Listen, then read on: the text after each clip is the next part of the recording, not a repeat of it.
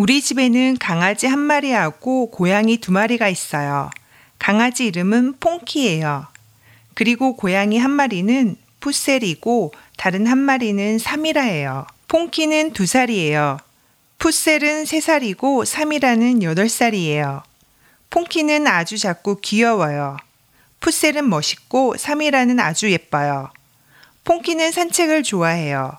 푸셀은 보통 밖에서 지내요. 하지만 사미라는 보통 집에 있어요. 밖은 안 좋아해요. 오늘은 비가 와요. 그래서 푸셀도 오늘은 집에 있어요. 집에서는 강아지하고 고양이들이 같이 재미있게 놀아요. 하지만 퐁키는 산책하러 가고 싶어 해요. 그래서 저는 퐁키하고 같이 산책하러 공원에 가요. 비는 오지만 춥지 않아요. 우리는 산책을 하고 고양이하고 놀러 다시 집에 가요.